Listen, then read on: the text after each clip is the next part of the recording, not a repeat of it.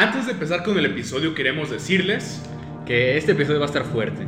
Vamos a tocar algunos temas donde van a haber cierta... Sí, no, es apto como para sensibles. Sí, Está, Se tocan temas muy fuertes y muy sensibles. Y si no quieres, tipo, saber de esto, si, si eres muy sensible a, a cosas de asesinos, especialmente como cosas gráficas. Exacto. Eh, si no te quieres quedar con mal cuerpo. Sí, no, pues no lo veas. Ajá. Pero bueno, es Halloween. Pero si sí, pues ve. Exacto. Y bueno, dicho esto, ¿puedo presentar, ¿Puedo presentar? Hola a todos, bienvenidos al especial de Halloween de Dos con Todo.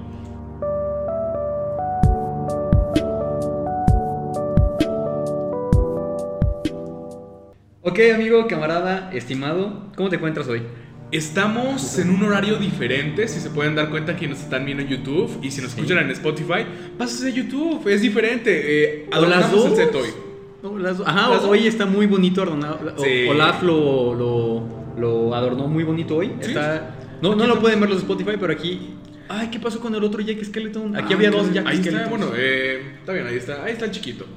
Tenemos una calabaza que conseguí en Walmart a un precio accesible. No voy a contar la historia. Y tenemos un muñeco de Jack. Se la robó. No, no, no. Es un muñequito de Jack. ahorita le decía a Diego que tiene como 10 años. Lo tenía desde que estaba muy chiquito ese muñeco. Pero pues, ajá. Ajá, eso le da un, un toquecito más oscuro. Le da algo especial, ¿no? Porque, pues, como Diego me conoce ya desde un tiempo, él sabe de que yo de verdad me gusta mucho el Halloween. Soy, como ya saben ustedes, un mamador. Entonces. un poco. A ver. aquí andamos. Este, pues sí, y que estamos. Es que, mira, a ver, debido a, que hoy cambiamos de horario, como sí, pueden ver más iluminados, también, pues nuestro estómago no está tan vacío. un poco, ¿no? Pero tenemos una botana, ¿no? Para si usted. ¿Qué estás comiendo, amiga, Yo estoy comiendo unos. Estas, ¿cómo podría decirse? Esta fritura, Una botana con polvo picante. Con polvo picante que es famosa. De maíz, ¿no? ¿Es de maíz? De maíz, tengo entendido. No vamos a decir marcas. Es una tortilla con polvo negro. Rico, rico, la verdad. ¿De la tuya? Una tortilla, triangular. Órale, o sea, ya con eso tienen. Sí. Tengo un perro que se llama Dorito. Es el perro de Diego que se llama Dorito, es un gran perro, es un perro muy amable. Ahí, sin decir marcas, ahí para que se den a entender. pero, pero bueno, este, podemos Ah, y por cierto, hoy cambié también un poco el formato del programa. Sí, eh, hoy no vamos a, tener noticias, eh, tal cual, pero queremos enfocarnos al contenido que queremos compartirle. Especialmente porque yo tengo leyendas, Diego tiene casos sin resolver. No, resuelto. Bueno, veremos. Vamos. Ajá. Quédense para descubrirlo.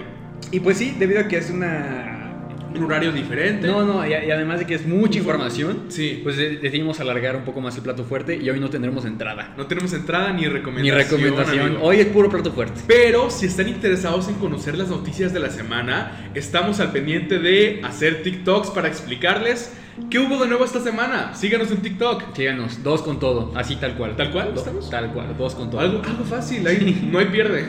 dos con palabras, no con número. Ok, ok, ok.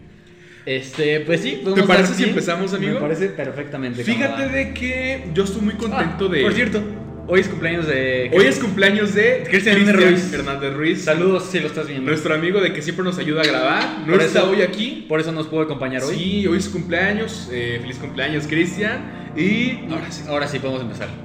Te decía, amigo. Ajá, perdón. Yo estoy contento de platicarles esto porque a mí este tema de verdad que, que, me llena el corazoncito, vaya, ¿no?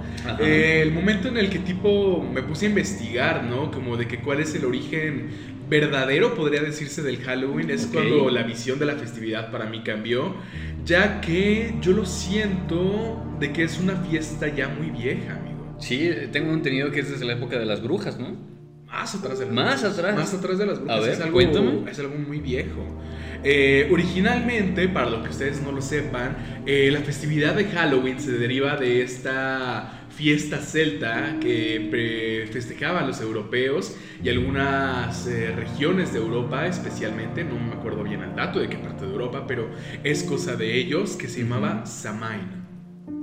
Samain. Samain. Samain marcaba como el inicio de la época oscura del año, ¿no? Era a partir de Samain en que las noches empezaban a ser más largas, en el que las cosechas dejaban de crecer y en general Samain es la brecha entre los mundos, amigo. Samain es en el momento del año en el que el velo entre los diferentes mundos que hay está más, más delgado. ¿no? Ok. Sí, ¿esto qué quiere decir? De que tenemos como tipo acceso, podría decirse, como al mundo de los espíritus. Como portales, ¿no? Como, portales, de las criaturas mágicas y en especial de las hadas, amigo. Ok, o sea, no, no algo como maligno. No, bueno, no generalmente, porque Fíjense de que hay mucha gente de que ya cuando escucha de que son espíritus, ya lo da por como si fueran espíritus fantasmas asesinos. ¿no? Sí, y aparte el Samain es algo muy parecido a lo que tenemos aquí en México, que es el Día de Muertos. Pero la cosa con el Día de Muertos es de que se compone tipo de dos festividades, amigo, ¿no?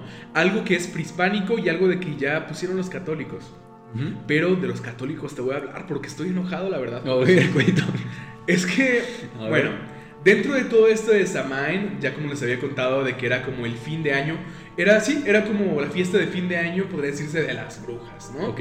Comúnmente se conocen de que se hacen rituales y más cosas, pero... las brujas y todo eso estaban en Inglaterra, ¿no? ¿O dónde estaban? En Inglaterra es que hay brujas en todos lados, amigo.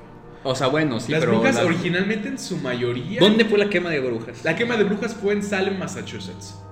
O sea, fue aquí arriba. Sí, fue en Estados Unidos. Ah, yo Y me sé la historia también de las brujas de Salem. Creo que esto es algo muy extenso para. No, me les puedo aventar. Ah, pues tú avíntalo. ¿Sí? Como bueno, estamos con Samain. Ok, eh, vamos a aventarnos esto más o menos rápido. Bueno, era el fin de año, el, velo entre los dos mundos estaba más delgado. Entonces, eh, los pueblos nórdicos y todos los alrededores de Europa lo que hacían, fíjate de dónde viene esta tradición. Lo que hacían es de que habían ciertas personas que eran los representantes de la muerte, ¿no?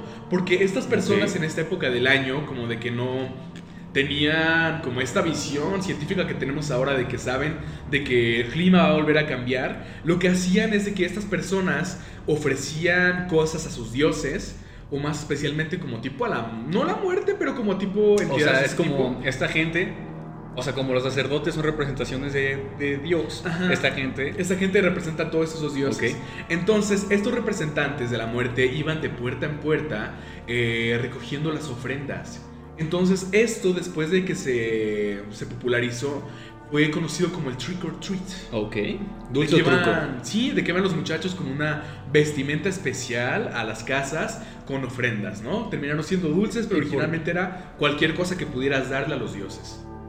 Trucos también. Trucos, no, los trucos son otro pedo. Ah, Pero sí, o sea, está interesante esto, ¿no? O sea, como de ver desde dónde va eso, porque es algo muy viejo.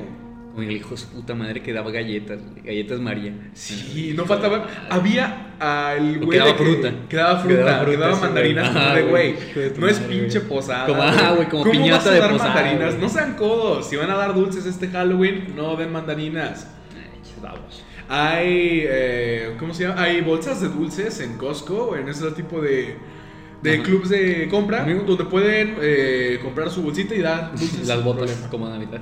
Amigo, yo nunca he pedido dulces. ¿No? Creo que ya te había contado, nunca había pedido dulces. ¿Cómo? Nunca he pedido dulces. ¿Es en serio? ¿Es en serio? ¿Por qué? No sé, no tuve una infancia muy halloweenesca. ¿Halloweenesca? ¿Eran los que te decían de que era del diablo? No, no, no, nada más simplemente como que... Es que, a ver, yo, yo viví en una... ¿Tú ya sabes dónde vivía? De, pequeño, ¿dónde vivían tus abuelos? Sí. y ahí sí, sí, se solía pedir, pero como que mis papás les daba pendiente, porque como es una colonia abierta. Sí, sí, sí estaba... Bueno, a mí siempre me acompañaron.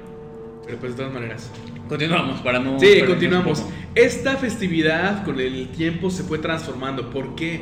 Porque cuando los bueno, no reinos, bueno, pero cuando la gente católica, todos estos reinos que se quisieron expandir, llegaron a imponer una religión.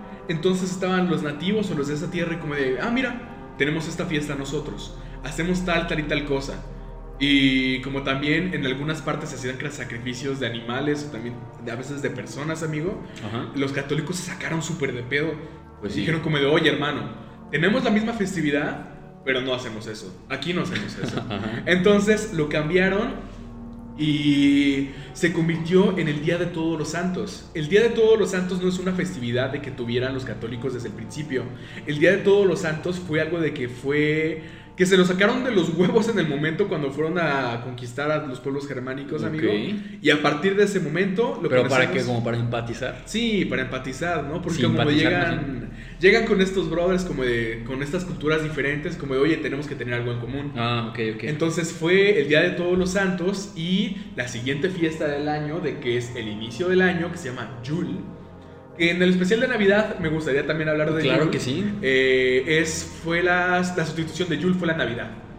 ¿No? Entonces fueron estas festividades de que impusieron, eh, pues, los creyentes del Nazareno, vamos a llamarles. Y a partir de esto se fue transformando. El nombre del Día de Todos los Santos en inglés es All Hallows Eve. o ah, All Hallows Evening. Y después, cuando se pasó aquí a América, fue. Eh, le cambiaron el nombre a Halloween. Ok. Muy bien, amigo. Interesante. Sí, está me sorprende mucho que te hayas aprendido todo eso de memoria. Amigo, he hablado de esto muchísimas veces. Ya se nota. Oye, ¿sabes por qué estas calabazas con, con la cara se llaman Jack O'Lantern? Claro que lo sé. Tenemos una historia especial de esto. Ok.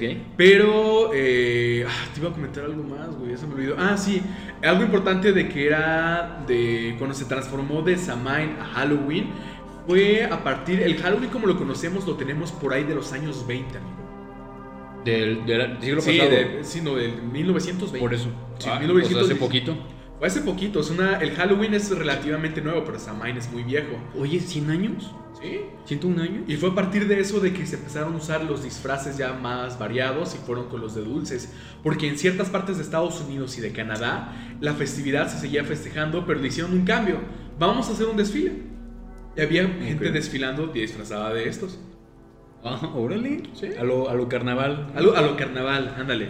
Pero ahora regresando con la historia de las Jack O' Lanterns, que para que los que ustedes no las ubican son estas calabazas a las que les cargan una cara chistosa, ¿no? Pues, o terrorífica, depende de cómo lo quieras lograr. Pícara, que hay gente en Estados Unidos que es cabrona para hacer sí, he visto, ¿eh? calabazas y de que ahora tienen un arte. Yo quisiera, güey. se ve difícil. Nunca se lo he hecho. Muy difícil. difícil. Es que necesita muchas herramientas muy chiquitas como para arreglar todo ese pedo. Pero estaría muy interesante. Pero fíjate, la calabaza no era originalmente una calabaza, güey. No, ok. O sea, imagínate como de todas las. dura, ¿eh? La dura. Sí, sí, sí. Como, ¿Con qué lo podías reemplazar tú, güey? A ver, piensa como con qué lo podías Con una sandía. ¿Una sandía? Una papa gigante, güey. a ver, parecido. A ver, ¿qué? Con un nabo, güey. Pero los nabos son chiquitos, ¿no? ¿Eh? Sí, pero ahí te va la historia. Hace mucho tiempo. sí, güey. Hace mucho tiempo existía la esta leyenda en Irlanda de que se conoce como de el apestoso Jack. el apestoso Jack era una persona de la chingada.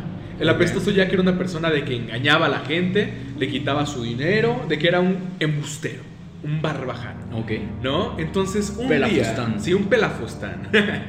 un día, el apestoso Jack estaba en una de estas tabernas de Irlanda y estaba como siempre de pinche aragán, güey. Estaba echado, güey tranquilo echándose, no sé, un whiskito, yo supongo. De holgazán. De holgazán. Sí. Cuando llegó un atractivo muchacho, se sentó al lado de él. Mm, mm, ¿Cristian Ruiz? No, Cristian Hernández Ruiz no. Un misterioso muchacho que se sentó al lado de él y de que no dijo nada. Nada más se quedó al lado de él y no conversó con él. Hasta que fue en el momento de que ya que en su peda le sacó la plática, dijo como de, oye, te voy a contar todas las fechorías y las chingaderas horribles que he hecho en mi vida. Ok. ¿Casual? Sí, o sea, pues ya estaba pedo, Jack, ¿no? O sea, ya, ya bajo las influencias de sustancias nocivas, todos tenemos un efecto diferente. Ajá. Eh, los que nos conocen ya han de saber más o menos cuál sea el de cualquiera de los dos. No vamos a indagar en eso. Pero regresando a la leyenda, en el momento en el que Jack dejó de contarle a este misterioso muchacho todo lo que había hecho, este se empezó a reír. Y en ese momento, toda la gente que estaba en el bar desapareció. Y quien estaba ahí era el mismísimo Lucifer. El mismísimo Lucifer había venido por la alma de Jack porque había sido una persona de la chingada. Y le dijo, Jack, el hediondo, hasta aquí, cabrón. Vámonos al infierno. Ok. El Jack, aunque era una persona de la chingada, era un güey muy inteligente, güey. Entonces, lo que le dijo es que dijo, ok, nos vamos al infierno. Pero antes de irnos, dame chance de aventarme mi última cuba. ¿No? Ajá. Entonces, eh, sí, es como de qué, pide tu trago. Y le dice, yo no tengo nada de dinero, pero si tú me lo permites, te puedes convertir en una moneda de plata para que yo pague la bebida. Pidió su bebida, la pagó, y en el momento de que según la pagó, Jack metió la moneda del diablo en su bolsillo, en el que él mismo tenía un crucifijo Entonces el diablo con esta trampa tan simple quedó atrapado en el bolsillo de Jack. Órale, Entonces eh, el diablo le dijo, Jack, te pasaste de verga, güey. Fue muy buena esa. Pero déjame salir. Te doy otros 10 años de vida si me dejas salir. Entonces, ¿cómo le va? Pasaron 10 años, amigo. Jack estaba tranquilo en su casa, güey. Estaba fumando un porrito, no sabemos qué estaba consumiendo. Estaba tomando, como siempre, y se le apareció a Jack en su casa.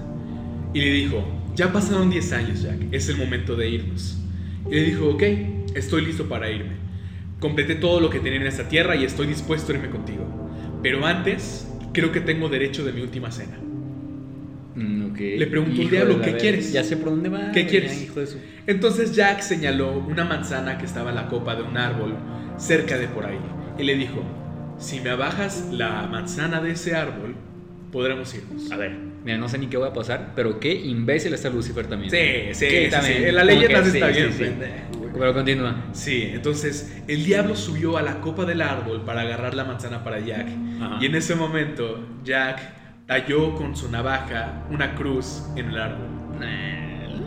Sí, ya, sí, no, es que es un hijo de la. Sí, volvió a quedar atrapado el pinche diablo, güey. Entonces ya el diablo del coraje ya dijo como de, ya, está la chingada, güey. Ya, ya no quiero tu alma, ya, ya no quiero nada contigo. Ok. Lo liberó, se fue el diablo, güey. Y fue hasta cinco años después, güey, ni si fueran fueron diez que Jack se murió, güey, de la manera más pendeja posible, güey. ¿Sabes cómo se murió? Se le cayó una, una, una, ¿Cómo se llama esa madre que me dijiste que no es calabaza? ¿Un nabo? Le cayó un nabo en la jeta. No, no, no, no. Lo que pasó es que se ahogó con una mazorca. Ah, cabrón. Estaba comiendo y se ahogó comiéndose un elote, güey. ¿Y qué tiene que ver con el nabo, güey? ahorita, ahorita vamos a eso. Ah, Entonces, Jack, en el momento de morir ascendió al cielo y ya estaba victorioso el vato. Y es como de, ah, huevo, el pinche diablo me la peló. Entonces llega San Peter o quien sea que esté allá arriba y le dijo como, no, brother, tú no puedes pasar, tú eres una persona muy mala y una persona con el alma negra no puede estar aquí. Como tú.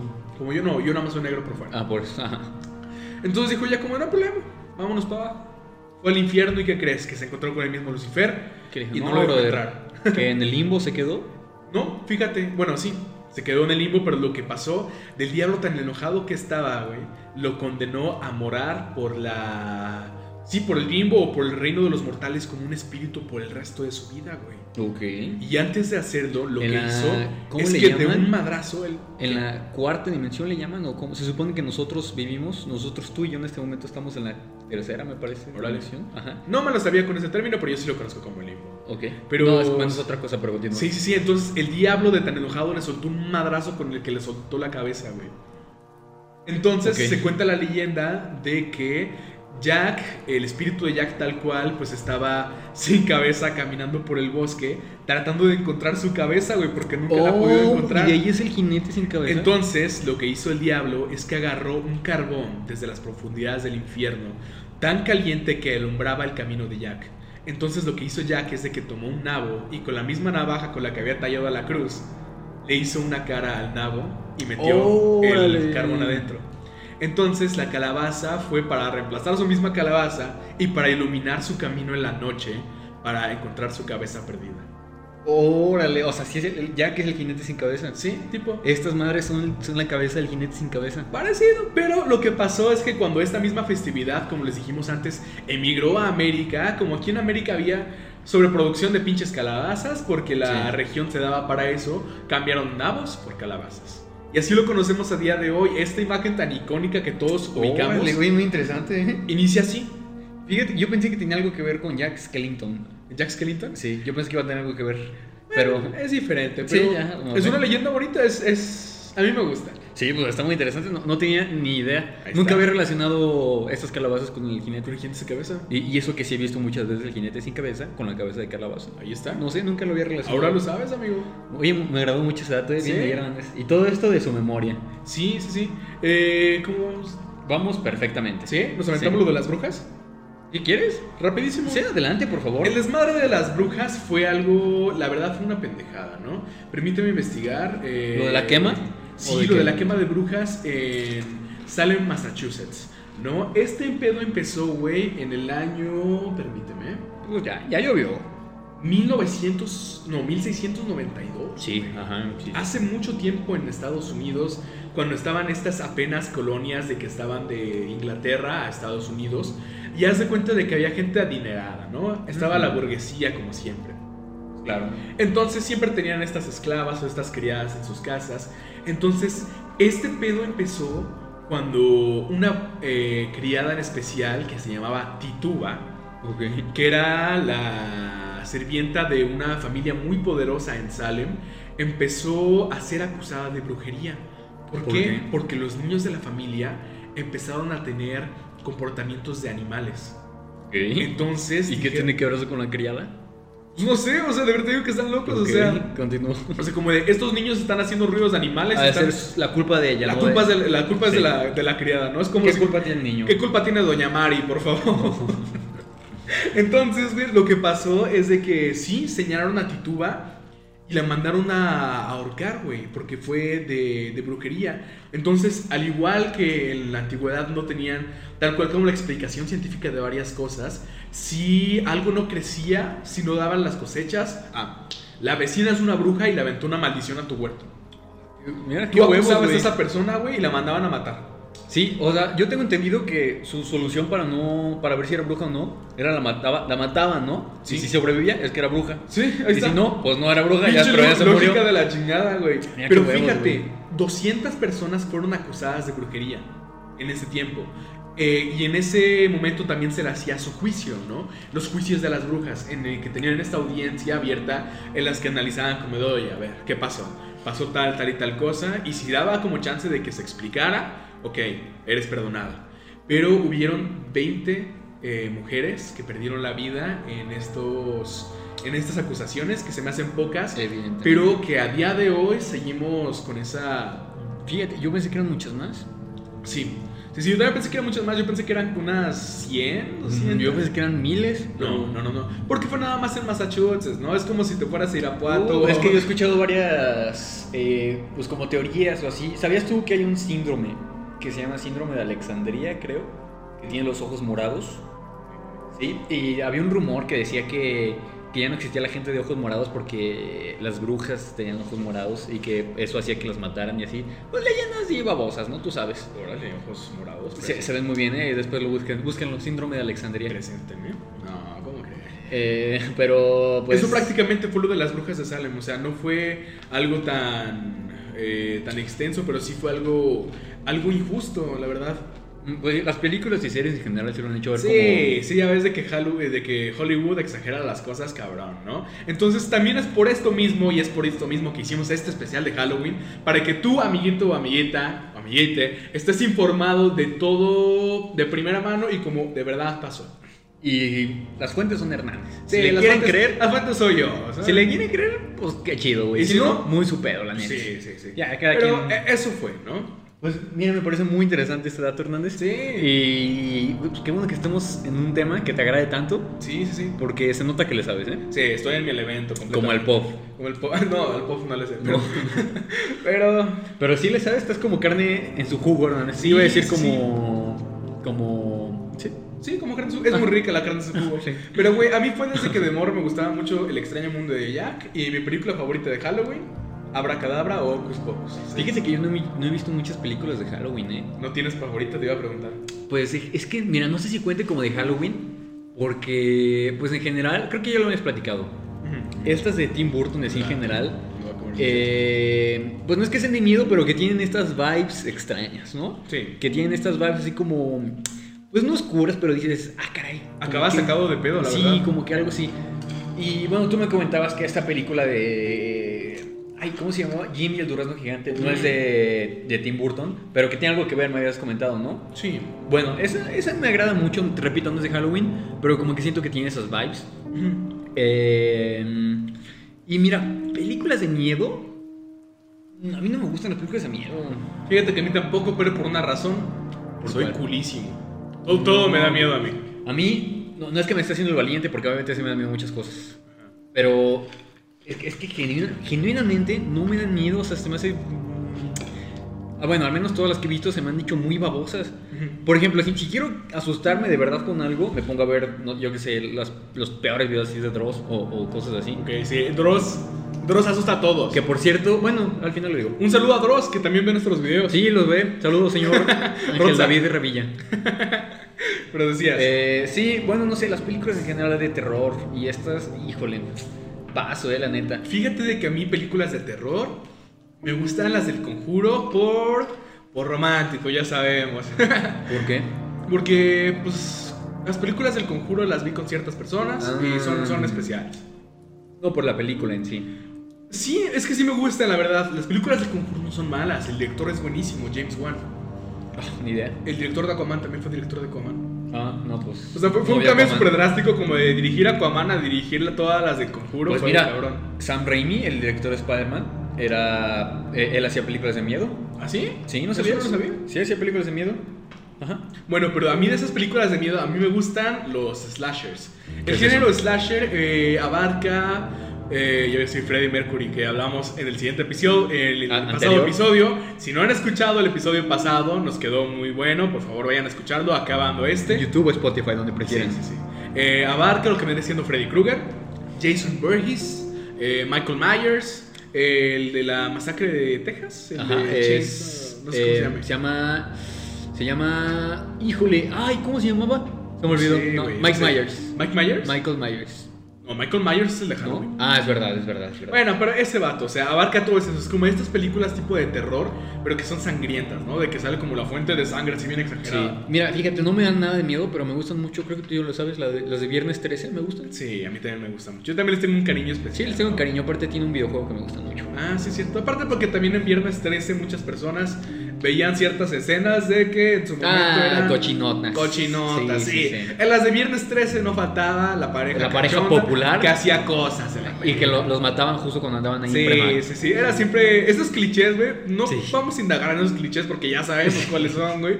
Pero, Es, es, chistoso parte del formato de cómo manejan todo. Sí, ver como. Es que esas películas de Viernes 13 en específico son muy clichés. Pero mira, está entretenida, así como, ah, o sea, más que miedo, estás como, ah, mira, qué cagado. Sí, sí, sí. Yo no he visto la última de Halloween, de verdad, tengo unas ganas de verla. Yo, tampoco. No, he podido verla. dicen que está buena, ¿no? Esperemos esta semana pueda ir a verla. Pues dicen que está buena. Vamos a ver. Luego, si está buena, les decimos. ¿Les parece? Y si no, pues. Compartimos con Y si no, pues. Que el siguiente episodio va a ser de Día de Muertos, ¿eh? Para sí, vamos a tener otro especial porque, pues, vamos a abarcar contenido para abarcar todo lo que queremos hablar. Vamos a dividirlo en dos partes. Entonces, vamos a tener el especial de Halloween. Con invitado especial. Va a ser el episodio especial con el especial del Día de Muertos. Ajá. Eh, pues bueno, ya dicho todo esto, ¿te parece si puedo comenzar con uno de mis casos? Este es el momento en el que Diego se va a rifar con sus historias. No, bueno, a ver. Este Quedamos con la vara muy alta con tu narración y con tu investigación mm. impecable del episodio anterior. muchas gracias, Hernández. Bueno, yo, yo, no lo voy a leer de. O sea, yo no lo voy a recitar de memoria como tú lo hiciste. Ah. Porque tú. Tú sí te pasaste esa vez de lanza, la, neta. Tienes muy bien, muy bien memorizado todo. Así que yo voy a. A hacer un, un formato estilo shout out a leyendas legendarias. Leyendas que también nos escuchan, claro. Sí, saludos a Badía. yo no sé, a mí me da miedo, güey, pero. Sí, no, sí, esto es. Mm, me quise basar en cómo lo hacen ellos, de que así leen los casos. Porque, bueno, evidentemente son casos muy largos. Y para acordarme de esto, no me acuerdo ni de mi tarea Hernández. ¿Teníamos eh, pero bueno, entonces este es el momento del episodio en el que pues tengan un poco de... Se recomienda discreción. Sí, peligro, ¿eh? A partir de este momento vamos a hablar de matanza. Ajá, entonces cuidado. Bueno, podemos empezar. Por. André Chikatilo. ¿Te suena ese nombre? ¿Te suena este nombre? Tiene un apellido cagado. Sí, ya, Chicatilo. que escuche su. Mira, cuando lo estaba investigando, muchas veces me equivoqué y le decía Chicalito. Chicalito. Chiquito. pequeño. Pero no, Chicatilo. Pero te cuento. A ver. El 16 de octubre de 1936 nacía en Ucrania el psicópata que se convertiría durante más de una década en la pesadilla de la policía, Andrei Chikatilo.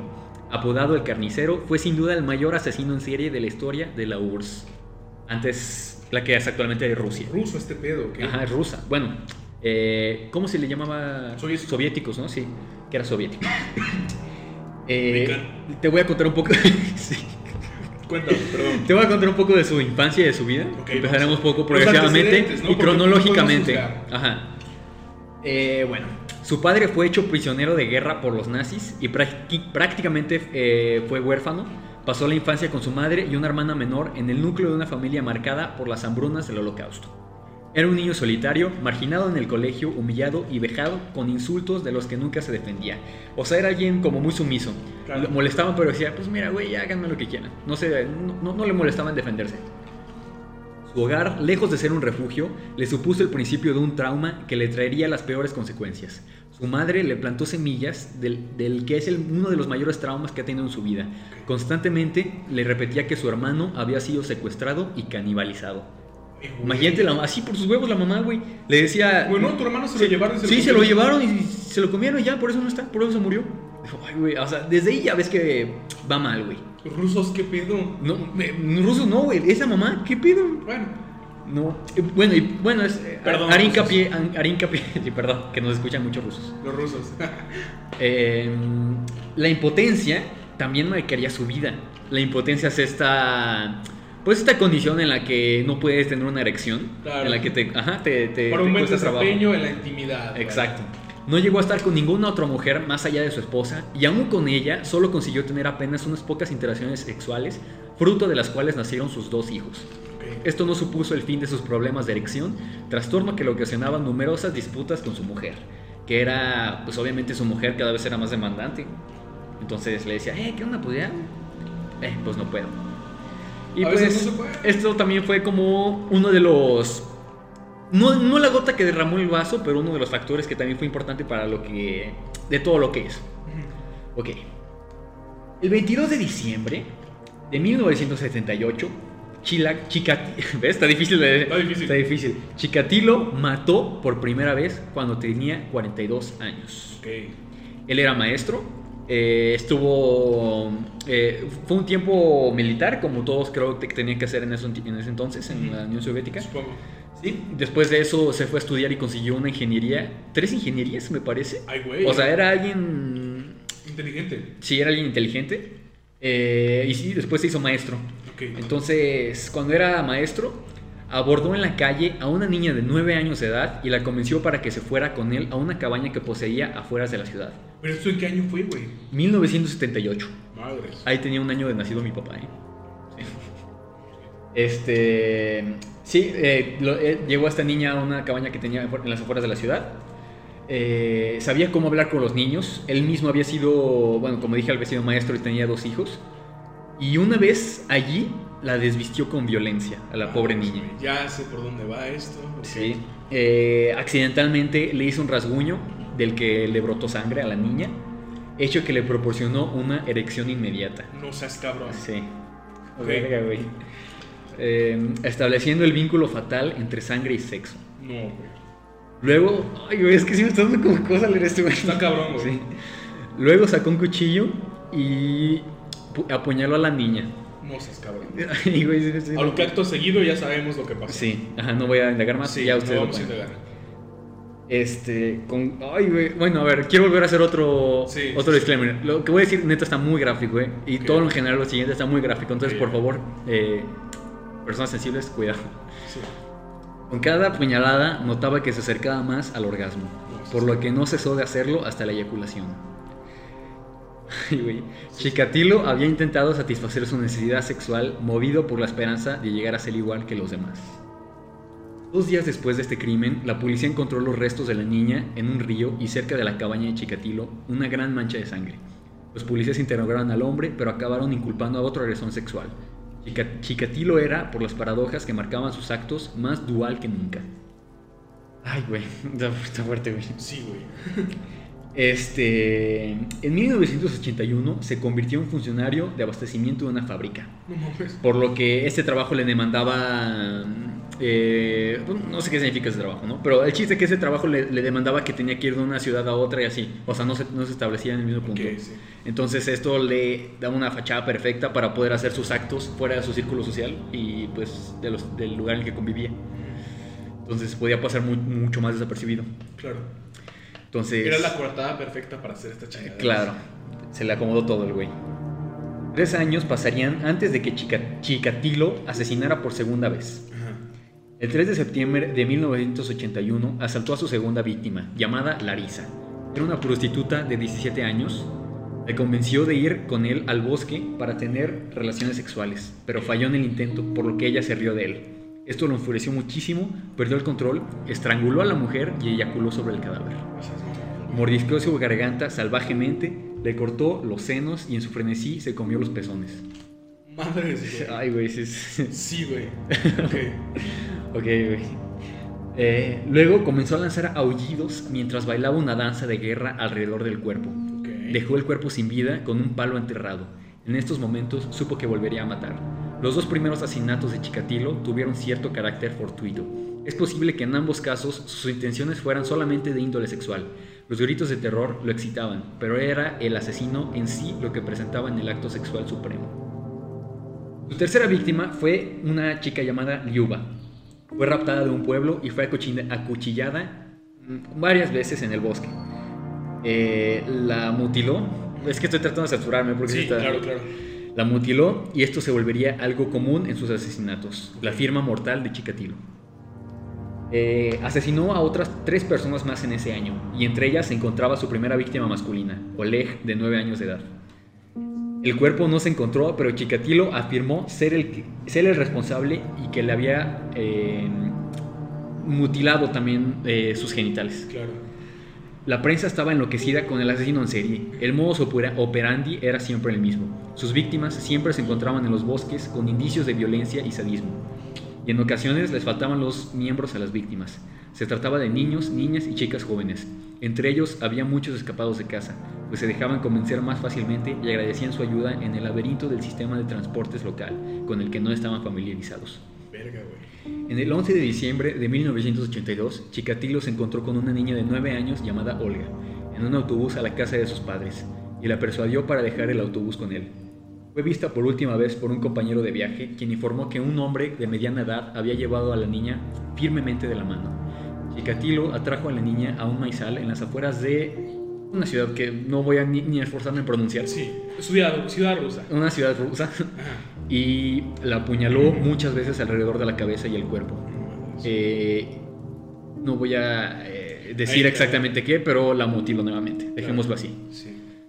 Eh, en 1984 el número de víctimas fue en ascenso llegando a 15 personas. Chikatilo los elegía entre la multitud en estaciones ferroviarias y en paradas de autobús y con algún pretexto los convencía para que los siguieran a alguna zona boscosa.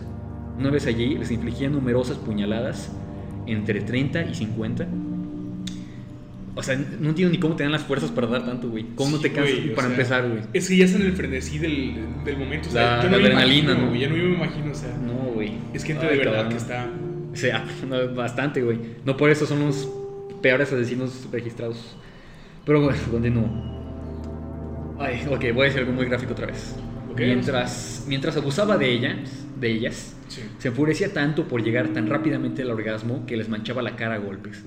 Para ocultar su impotencia, a veces con la ayuda de una ramita. ay, güey. Mm, a ver, me voy a centrar esa parte, güey. Diego está tratando de censurar Sí, sí, sí, es que de verdad está muy, muy fuerte, güey. Sí, queremos monetizar lo que sea. O que no nos bajen el video. Que no nos bajen el video. Bueno, voy a centrarme esa parte. los apuñalaba muchas veces sí. trataba de ocultar en ciertas partes. Eh. Ajá. Okay.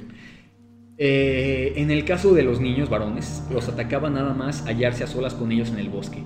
Un golpe para aturdirlos con las manos atadas y un golpe de cuchillo poco profundos para establecer su dominio sobre ellos. Posteriormente, eh, mm, les mm, hacía bastante dolor a base de mordiscos. Ok. Básicamente. En ciertas zonas especiales. Ah, en general. Se pasaba de ver. Sí, mucho. Y en algunas ocasiones realizaba estas eh, mutilaciones cuando la víctima se hallaba aún con vida, aunque no consciente. En ninguno de los casos se encontraron las partes del cuerpo seleccionadas en las cercanías escenas del crimen. Además, practicaba actos de canibalismo y en sus declaraciones confesaría que le gustaba tragarse las partes del cuerpo más blandas. Ok. Ok, ¿con eso? ¿En el momento en el que lo atraparon, cuál fue? Es lo que voy a contar. Ok, ok, Ay, güey. En el Instituto Serbsky de Moscú diseñó el perfil de un hombre sosteniblemente normal, probablemente casado, con un trabajo regular. Por la eyaculación hallada en los cuerpos de sus víctimas, se supo que su sangre era del grupo AB. El 14 de septiembre de 1984 detuvieron a Chikatilo en el mercado de Rostov, pues en las líneas generales encajaba con la descripción del asesino, pero no pudieron demostrar nada más. Chikatilo parecía un hombre respetable y tras hacerle un análisis de sangre, este resultó ser del grupo A. Enseguida, no, no de AB como la sangre habíamos visto. Enseguida fue puesto en libertad sin cargos. Por esas alturas, los archivos de la policía contenían datos de unos 26.500 sospechosos. Cerca no andaban de saber quién era. No, no, no. Cuando apareció el cadáver número 30, los periódicos... ¿30? No mames. Número 30, güey. Madres. Los periódicos empezaron a dar noticias del posible asesino en serie. El posible, ¿eh? Ya 30, posible. Como que ahí sospechan algo, ¿no? Sí, sí, como algo está mal. Al 29 todavía. 30, al 29 todavía dicen, no, normal, güey. Todo tranquilo. Al 30 dicen, mmm, sí, ya algo raro. Ok, ok. Este, los periódicos empezaron a dar noticias del posible asesino en serie, quienes todos creían que era un retrasado mental, a pesar de que la policía no estaba de acuerdo. Esto puesto que la amplia dispersión territorial del asesino indicaba que éste disponía de un vehículo, factor que en Rusia no era escaso. De que todos sí, pero no sé qué, refiere, qué se refiere eso con el retraso mental. Eh, bueno, que, a ver, normalmente, aunque esté feo decirlo, Normalmente los asesinos en serie solían ser unos genios. Sí, sí, sí, suelen ser personas de que de verdad un coeficiente intelectual muy alto. Claro, porque si no nada más son criminales que desde el primero los agarran. Sí, los agarran luego, luego, no llegan a tener en serie. Cierto, su, sí, pues su chiste de que, bueno, no su chiste, pero que tiene de que inteligentes, güey, para encubrir sus inteligentes y al mismo tiempo imbéciles. Sí, la verdad. Posteriormente, Chikatilo fue acusado de haber robado un rollo linóleo de su oficina. No sé qué es un rollo linóleo. No sé, pero se lo robó. Sí, se lo robó. se robó algo de su oficina. Es como el vato de que se roba las plumas, güey, en la escuela. hijo de su... Eras tú, güey. Era yo, perdón. Era yo. no, pero no, pero no piensen mal, todo anda bien. Siete meses después, con ese caso aún pendiente, fue arrestado por comportamiento impropio en la estación de autobuses de Rostov y fue sentenciado a 15 días en prisión. La policía creía que él era el asesino, así que compararon, las, compararon la sangre de Chikatilo con el, la eyaculación encontrada en los cuerpos de las víctimas e inexplicablemente no era el mismo tipo de sangre, como ya había mencionado antes. Fue sentenciado a un año en cárcel por el robo del linóleo, pero el juez simpatizó con él y lo liberó antes. ¿Cómo ves, güey? Le cayó bien al juez y dijo, no, pues ya, salte, güey. 17 de octubre de 1990 volvió a matar en un bosque cercano a la estación de Dol Donles House. Ok, y ya por último, eh, su última captura. Este crimen absorbió a toda la policía local y a una fuerza de antidisturbios de 100 hombres. Pero dos semanas después, Chikatilo volvió a actuar y esta vez fueron unos 600 detectives los encargados de investigar a lo largo de la línea de los bosques, en donde montaban guardia tres o cuatro oficiales en los aparaderos más aislados que 600 güeyes. Ya lo tenían. Sí, güey. o sea, decían, este güey es sí o sí, nada más tenemos que cacharlo. Es que este qué momento tan cabrón, o sea, tanto trabajo de tantas personas para poder nada más comprobar. O sea, es que es, esta cuestión de, muchos casos en los que ya saben qué es él, pero necesitan algo para. Sí, porque no lo pueden meter. No lo pueden meter así por. Ajá. Pero ahí, para ahí, ese entonces ya sabían que era él, nada más que necesitaban pruebas. El 6 de noviembre de 1990, uno de estos detectives, un sargento llamado Igor, vio surgir del bosque un hombre con traje y corbata. Mientras observaba cómo éste se lavaba las manos en la fuente, advirtió que tenía un dedo vendado y una mejilla manchada de sangre. Ryabkov, este sargento, le pidió la documentación y no tenía motivos suficientes para arrestar a Chikatilo. Sin embargo, dejó constancia del incidente. Al día siguiente se encontró el cadáver de una chica en esa misma zona. Mira, güey, si esas señales no, no te das cuenta, güey. Ya, ya, ya. Es que por mucho que digas de que tengas que proceder con cautela o como tipo con, con cosa jurídica. Güey, existe algo que se llama prisión preventiva, ¿no? Sí, sí, sí. Pero supongo de que en ese tiempo ya en Rusia. Bueno, sí, y, aparte la Unión Soviética, quién sabe cómo se maneja. Sí, sí, sí. El homicida tenía que haber pasado por la estación y el culpable no podía ser otro que el sospechoso del informe de Igor. Claro, es que ya tenían todas las variantes para poder. Ah, mira lo que mencionábamos, güey. Lo arrestaron el 20 de noviembre, sospechoso de haber asesinado a 36 víctimas, todos ellos mujeres y niños. Su esperma, aunque no su sangre, sí era AB. El fiscal general de la provincia de Rostov emitiría una orden de detención contra Chikatilo. Perdón. Ese mismo día fue retenido por la KGB. Okay. No sé qué sea, algo ruso. policía, creo. ¿Policía rusa? Sí. Bueno, mientras este con paso lento y senil decía: Y cito, así, así decía el chicatilo. ¿Cómo pueden hacerle esto a una persona de mi edad? En, los interrogatorios afirmó que simplemente era un, ciudadano normal, que no había cometido ningún tipo de delito y que era objeto de una persecución absurda por parte de la policía. De destacar que, que Chikatilo llevó a los detectives de la policía de Rostov al lugar donde yacían tres cadáveres que aún no se habían descubierto. Tanto la detención de Chikatilo como la macabra búsqueda de los restantes cadáveres fueron filmadas. Oye, esto no sabía, güey. No, los vato. Fueron filmadas, ok. El 27 de noviembre prometió que estaba dispuesto a aportar pruebas de sus crímenes si no continuaban atosigándolo con los interrogatorios que le recordaban los detalles. Y dos días después se derrumbó ante un psiquiatra a quien acabó confesando 52 asesinatos. Posteriormente guió a los investigadores a los distintos lugares con la esperanza de que el número de muertes lo convirtiera en una especie, un espécimen de estudio científico. ¿Ok? O sea, sí, como de que es algo cabrón que de que tienen que estudiarlo para ver qué es lo que pasa, yo supongo. Sí, creo. Y bueno, Chikatilo fue acusado de 53 eh, asesinatos agravados. Muchas de sus víctimas fueron em, emasculadas vivas. Los psiquiatras eh, lo veían como un sádico prudente que no sufría de ningún trastorno que pudiera impedirle ver que sus actos estaban mal. O sea, algún trastorno. no tenía algo en la cabeza. No estaba loquito, güey. Ok, ok. Eh, por esa razón, en octubre de 1991 se dieron a conocer sus conclusiones, diagnosticando que el asesino estaba legalmente cuerdo. El juicio de Chicalito se inició en abril de 1992 y duraría hasta octubre de ese mismo año. Este, con la cabeza rasurada, presenció su juicio desde un cubículo de metal para mantenerlo a salvo de la multitud enfurecida. El primer día deleitó a los fotógrafos esgrimiendo una revista pornográfica, pero más tarde, abatido, se quitó la ropa y se hizo pipí y gritó. Fíjense qué inutilidad. ¿Qué piensan que iba a hacer con esto? Eh, hablando, refiriéndose de su miembro. Los jueces no duraron en anunciar el veredicto que habían nominado. El 15 de octubre del 92 fue sentenciado a la pena de muerte, ejecutado de un tiro en la nuca en la prisión de Rostov el 14 de febrero de 1994. Tardaron muchísimo, güey. Ok. O sea, su primer, su primer víctima. ¿Fue en el 70 y qué? Fue en el 74. Güey. Y su ejecución fue en el 92. Bueno, es que hicimos pinche policía nosotros, pero imagínate de verdad cómo ha dado un seguimiento a un caso, güey. De que si de verdad tardaron tanto tiempo fue algo muy difícil de descubrir, güey. Ay, güey, es que de verdad me, tuve que censurar mucho, güey, pero está muy fuerte este caso, güey. Sí, de todas maneras, si alguien quiere buscar el caso, pues ya sabes cómo lo puede buscar. Como eh, eh, tiene un apodo que se llama el monstruo del bosque. El monstruo del bosque. André Chikatilo. No, Chikatilo, sí, Chikatilo. Sí. André Chikatilo. Pues ahí pueden buscarlo si quieren. Sí, si quieren investigar más de ese tema y si ya quieren leer toda la información sin censura, pues están adelante. De todas maneras, nosotros no proveemos ningún tipo de. Ah, ¿De qué? Pues vean este contenido bajo su propia ah, convicción. O sea, no, no lo estamos mandando a que lo busquen. Ok, y si este caso te, te pareció fuerte, tengo, creo que es el asesino más el peor asesino conocido de la historia. ¿Vamos con ese? ¿Vamos? Pues yo creo que sí. Va a ser un poco más largo este episodio independientemente de lo que hablemos. Ok, sí, adelante. Ok. El monstruo de los Andes. ¿Has oído hablar de él?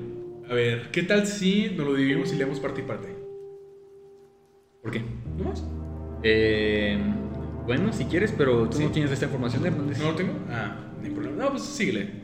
Ok, el monstruo de los Andes. El monstruo de los Andes. ¿Has oído hablar de él? No, es el siguiente caso que vamos a ver entonces. Sí. Es el más mórbido. Se supone que es el, peor asesino registrado. los huevos de Pascua de San Andreas, en particular, sí.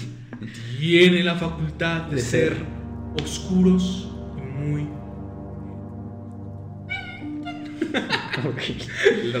Una pequeño... vez hecho este, este break, es que hay que tener humor sí, entre caso perturbador y caso Sí, porque si no se nos juntan. Sí, güey. Es como de cuando acabas de ver una película de terror y te ponen a hacer caricaturas, ah, Sí, Ríanse un poco ya. Ay, güey. Vamos con este caso fuerte.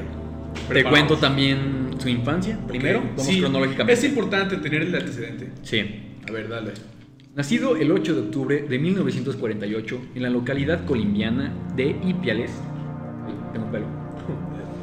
Pedro Alonso López tuvo una infancia marcada por el sexo, la violencia y los abusos. Su madre, Benilda, no confundir con Belinda. No, Belinda sola. No, su madre, Benilda, ejerció la prostitución en su propia casa, algo que afectó de sobremanera al pequeño. Él junto con sus dos hermanos, todos ellos frutos de las relaciones sexuales de la mujer con sus clientes, dormían, en la misma habitación donde ella se prostituía. Tan solo los separaba una cortina, así que era inevitable que escuchasen los gemidos, lo que resultaba ser de lo más desagradable.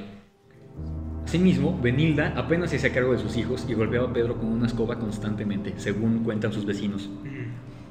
En 1957, con nueve años de edad, fue sorprendido por su madre intentando mantener relaciones sexuales con su hermana menor, y fue desterrado de la casa, pero antes de dejarlo en la calle, le quemó los pies con una vela. Pues a ver, obviamente, obviamente, no los, ojo, no lo estoy defendiendo, güey, obviamente, no, no, lo estoy justificando. Pero si ve a los nueve años, güey, ve mm, prácticamente todo el tiempo eh, a su mamá teniendo sexo y lo normaliza. tienen en su lugar, sí. y lo normaliza, güey, con su mente de niño. No creo que piense que es algo. Pues es que, güey, en el mismo desarrollo del niño, yo que iba en humanidades, güey, de que iba. tenía psicología, es parte importante, creo que los primeros tres o cinco años, porque va viendo todo ese desmadre. Entonces, si ve que su mamá, desde que estaba bien chico el morro, güey, así todo ese desmadre. Para la veía tener relaciones, güey. Va a ser algo muy normal. O sea. Y evidentemente le va a dar curiosidad. Que ojo, repito, no lo estamos justificando. Sí, lo estamos justificando, pero estamos tipo poniendo en contexto más o menos de lo que. Tipo. Es que es un niño, güey. Sí. es que en general yo siento de que los niños, cuando nacen, güey, son como discos en blanco, güey. Pues sí, güey. Pues se, se, encargan de echarlos a perder, güey. Ay, güey. Ok, continúa. Continúa. Aprovecho, aprovecho. Sí, no falta el producto, güey. A partir de aquí, el niño se convirtió en un vagabundo y sufrió las consecuencias de vivir la intemperie. Fue víctima de varias violaciones. Ay, dije violaciones. Ah, dale. Dije víctima de varias violaciones a manos de hombres aparentemente gentiles que trataban de ayudarlo. Aquellas agresiones sexuales forjaron su carácter cada vez más y más tosco y resentido. Su lucha por la supervivencia participó en peleas de cuchillos con otros muchachos de la calle. Aprendió a fumar bazuco, que es una pasta, una pasta a base de cocaína. Se coló en edificios abandonados, rebuscó comida a la basura. Y bueno, varias cosas que hace.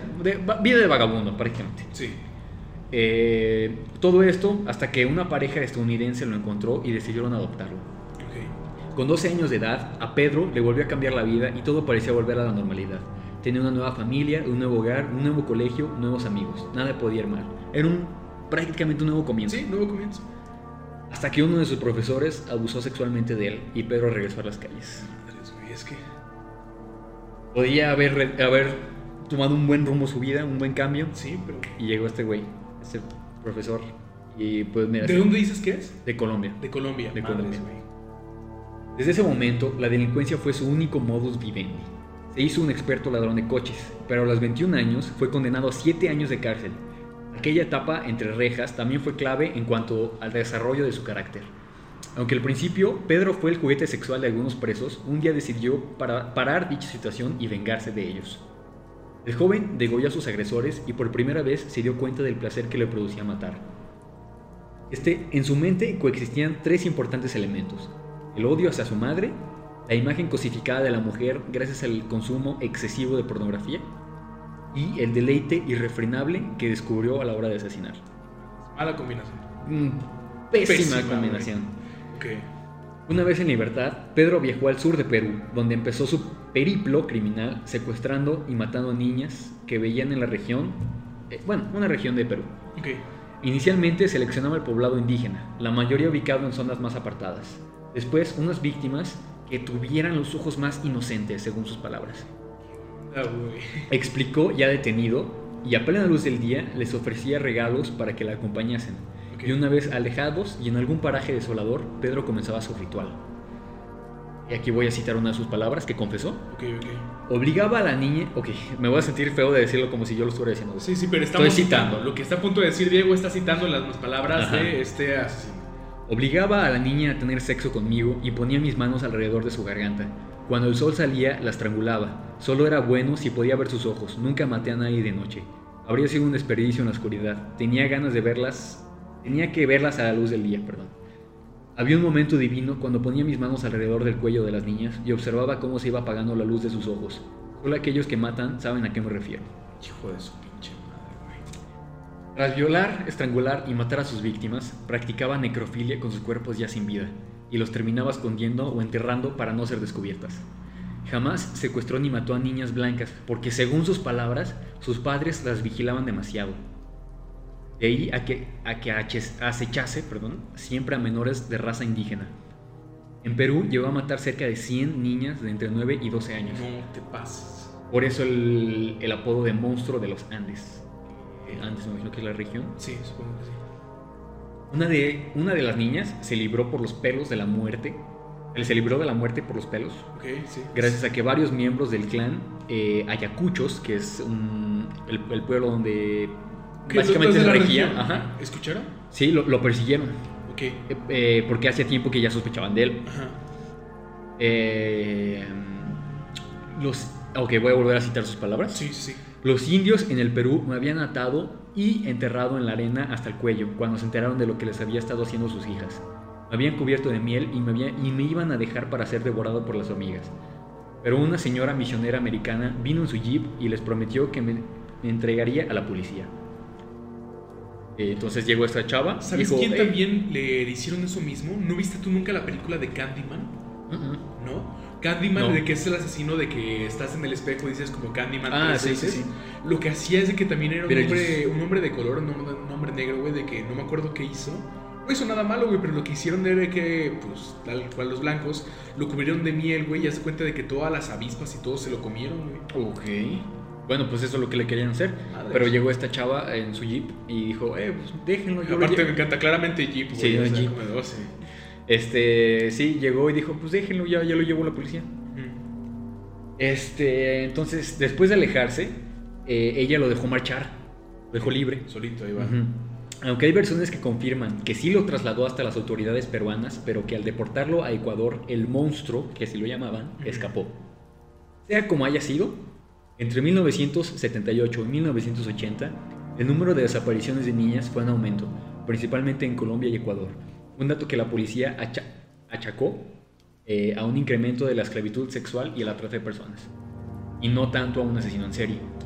Pero todo cambió cuando en 1980 se produjo una importante inundación en el municipio eh, ecuatoriano de Ambato. Se llama. No, ¿y todo lo que estaba enterrado salió? Eso, llegaremos a eso. Ah, en aquella inundación desaparecieron cientos de personas y las labores de rescate se dedicaron a verificar los cadáveres encontrados con los registros desaparecidos de desaparecidos. Así fue como hallaron los cuerpos de cuatro niñas desaparecidas antes de dicha inundación, o sea que desde antes ya estaban aparecidas, y que fueron enterradas para que nadie las encontrase. Días después de esta catástrofe, un error de Pedro Alonso López lo llevó directamente a su detención. Pillaron, pillaron, pillaron, eh, al criminal con las manos en la masa mientras secuestraba en un supermercado a Marie, una niña de 12 años. Los gritos de su madre alertaron a los empleados del local que lograron darle casa. Relacionar dicho rapto con los cuatro cadáveres fue cuestión, cuestión de horas. Una vez en comisaría, el monstruo se negó a declarar. Durante varios días, Pedro no abrió la boca ni para confirmar ni para desmentir las desapariciones, los asesinatos o el intento de secuestro. La única solución que se les ocurrió a los investigadores, dada la fe católica que, tenía el Pedro, es, fue que uno de ellos se hiciese pasar por sacerdote y así fue como entró a la cena el padre Córdoba Gudino, quien en pocos minutos consiguió tirar de la lengua al asesino. Durante su confesión, Pedro justificó los crímenes a su dura infancia y su adolescencia, y dijo esto.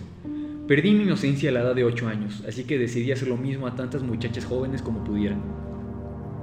Como pues rencor, rencor y quería desquitarse con quienes no tenían nada que ver. Principalmente prefería a las ecuatorianas porque según sus palabras son más dóciles y confiadas e inocentes, no son como las muchachas colombianas que sospechan de extraños. Una vez muertas, cavaba un hoyo y las iba enterrando en grupos de tres o de cuatro para después ir a visitarlas. Aquellas niñas eran sus muñequitas, como él las llamaba, eh, y al charlar con ellas se convertía en una fiesta, según sus palabras. Sin embargo, como ellas no se podían mover, sin embargo, como, como él decía, como ellas no se podían mover, me aburría e iba a buscar nuevas niñas. Porque quería que su fiesta fuera más dinámica, no con puros cadáveres. Pese a los detalles aportados, la policía comenzó a dudar de su testimonio y Pedro, para demostrar que decía la verdad, pidió que lo llevaran a diferentes emplazamientos para desenterrar a los cadáveres. La comi los policías llegaron a un acuerdo, no, llegaron hasta una área apartada de Ambato, que es el, este, con esta región, esta región y allí fue donde el monstruo señalizó los lugares de enterramiento. localizaron un total de 57 cadáveres, todos ellos de niñas entre 8 y 12 años. Los signos evidentes de violencia y pues bueno, encontraron 57, aunque Pedro había hablado de que habían sido 110. Entre Colombia, Ecuador y Perú, Pedro Alonso asesinó a más de 300 menores. En Ecuador lo condenaron a 16, 16 años de prisión, güey. Imagínate, güey. 16 años. ¿Qué pedo con Ecuador, güey? 16 años, güey, por matar a quién sabe cuánta gente, güey. Ajá. La pena máxima posible en 1980 para delitos de este tipo era 16 años. Eran los 80, güey. No, lo hice Ahora sí, es algo pasadísimo. Güey, los 80 tampoco no es. No, no, no fue hace tanto, tanto tiempo, güey. 16 años que sea la máxima pena. Pero también era de Ecuador. bueno, es verdad. es cierto. Es Tras cumplir condena, fue extraditado a Colombia para ser juzgado por el asesinato de varias niñas, pero el juez lo encontró demente, por lo tanto, inimputable. O sea, este güey sí estaba loquito, no como Chikatilo. Claro. Según los exámenes psicológicos que le practicaron, este asesino era un sociópata, con un trastorno de personalidad antisocial, sin conciencia ni empatía, y con gran habilidad para la manipulación y el engaño mediante el uso de la palabra. Eso es algo que le caracteriza mucho a los psicópatas y sociópatas. Tienen, labia, vaya. Sí. Tras pasar cuatro años en un centro psiquiátrico de Colombia, le impusieron una fianza de 50 dólares y la obligación de un tratamiento psiquiátrico y su posterior seguimiento mensual ante la autoridad judicial. ¿50 dólares? 50 dólares. 50 la inflación. Okay. Una vez en libertad, esto último jamás se cumplió y el monstruo de los Andes desapareció nuevamente. Era, y esto, esto en 1998. De nada sirvió que durante su etapa preso dijese cosas como estas. El momento de la muerte es apasionante y excitante. Algún día cuando esté en libertad sentiré ese momento de nuevo. Estará encantado de volver a matar. Es mi misión. La última persona que tuvo noticias de él fue su madre. Pedro la visitó y lejos de mostrarse violento con ella, pese a culparla de todos sus males, le hizo una petición. Madrecita, arrodíllese que voy a echar una bendición. Tras aquello, exigió a Benilda que le diese dinero y se esfumó. En 2002, que fue el año en que nacimos, la Interpol emitió una orden de búsqueda y captura contra el colombiano por las similitudes con el asesinato de una menor en el Espinal, que era una de sus zonas preferidas. Diez años después, en 2012, por el crimen de otra niña en Tunja. En ambos homicidios, el responsable siguió el mismo modus operandi que el monstruo de los Andes. Aunque el paradero de Pedro Alonso López sigue siendo un misterio, su propia madre tiene claro que su hijo sigue vivo. Así lo declaró ante varios medios de comunicación colombianos. Ah, eh, sus palabras fueron: Sé que no ha muerto. Otros familiares míos se me han desaparecido en forma, se han desaparecido en forma de presencia después de que falleciesen. Pero él no. Sé que sigue ahí en alguna parte. Y pues así es como a día de hoy siguen sin capturar al monstruo de los Andes, que al parecer ya no se ha descubierto que haya hecho nuevos asesinatos y es que sigue vivo. Pero pues puede ser que sea Don Chuy el de los abarrotes, güey. ¿Qué pedo con el caso que te acabas de aventar, güey? Sí fue un caso fuerte, güey, de que verdad vimos los antecedentes cabrones desde el principio y de que de otra vez de ninguna manera justificamos los atroces actos de este hombre, pero es un caso muy fuerte, es un caso muy cabrón, güey. Sí, bien dicen por ahí que los peores asesinos son los que aún no se han descubierto. Sí. Entonces, quién sabe qué nos encuentre por ahí. Mira, si te soy sincero, el caso de Chikatilo se me hizo más impactante. Sí. Pero asesinó a menos personas. Sí, esto en cuanto a proporción fue algo más. 300, aproximadamente 300 niñas. Sí, eh, sí, sí, es que aparte niñas, ¿no? Y aparte sus declaraciones fue algo súper fuerte, güey. Sí, o sea, estaba loquito y, definitivamente se notaba que no estaba arrepentido. No, no, no, fue... Pero bueno, sí, como avisamos, iba a ser un poco fuerte. Amigo, quedamos ya con estas dos anécdotas. Tenemos pensado contar más, pero no sé si tenemos un tiempo. Mm, yo creo que ya no tenemos tiempo. Yo creo que ya no tenemos tiempo, pero quedamos... Mira, igual si tiene buena aceptación este capítulo, podemos hacer otro otra, sí. otra versión que no es de Halloween, pero simplemente hablando de eso. Claro, en algún momento, si quieren que sigamos hablando de estos casos, tanto Diego como yo podemos seguir contándole lo que nos quieran, ¿no? Eh, ¿Qué te pareció, amigo? Ay, güey, pues es que sí, güey, en especial con el caso de Chigatilo sí sentí feo, güey. Estuvo denso, güey, porque hace cuenta de que empezamos con, platicando, con lo bonito, güey, con el inicio, la calabacita, güey, que todo, y acabamos con esto. Ay, güey, sí, sí, sí, me dejó mal cuerpo, güey. Sí, a mí también, pero qué mejor hablar de esto en este episodio y en especial en el especial de Halloween. Exactamente. Y bueno, el siguiente episodio que será de Día, Día de Muertos, Eh, esperemos no estar hablando de cosas tan densas, va a ser un poco más como de leyendas. Sí, va a, ser, va a, ser, algo más como del folclore mexicano, ¿no? Exacto. Queremos también eh, hacer hincapié y en también como quisiera, quisiera yo compartirles la historia del Halloween, como lo pueden ver como los europeos. En el siguiente episodio vamos a estar centrándonos en promover Día de, ah, exacto, Día de Muertos. Que bueno, que bueno, lo veremos en el siguiente episodio. Estás eh, Sí, pero no nos vamos, sí, como siempre, todos agradecerles. les damos gracias a todas las personas que semana con semana nos han estado apoyando y que nos han dado la oportunidad de seguir eh, aprendiendo tanto. Sí, y, muchas gracias a todos ellos que participan en nuestras dinámicas en Instagram. Sí, que de verdad nos ayuda demasiado. Y si tu amigo, amiga, cualquier persona de que esté escuchando en este momento no nos sigues en Instagram, por favor síguenos. Síguenos, doscontodo.podcast. Sí, estamos en Instagram y en TikTok. TikTok como dos con todo, así tal cual con palabra, dos con todo. más cercano, ahorita vamos a seguir haciendo más contenido para que ustedes, nuestra audiencia, estén interactuando más con nosotros y muchas gracias a todos. Un saludo a Emi, de que este episodio espero de que le haya gustado mucho. Es una gran fan del, del horror, más que nada. Esperemos haya cumplido tipo sus expectativas, mi querida amiga. Y con eso nos despedimos. Amy Ella, ah, sí, sí. sí. Okay. Bueno, pues sí. Eh, muchas gracias y pues aquí podemos finalizar. Aquí podemos finalizar. Hasta luego, muchas gracias. Nos vemos. Eh, que tengan, ¿cómo dice Dross, güey? Te deseo dulces sueños. Adiós. Buenas noches.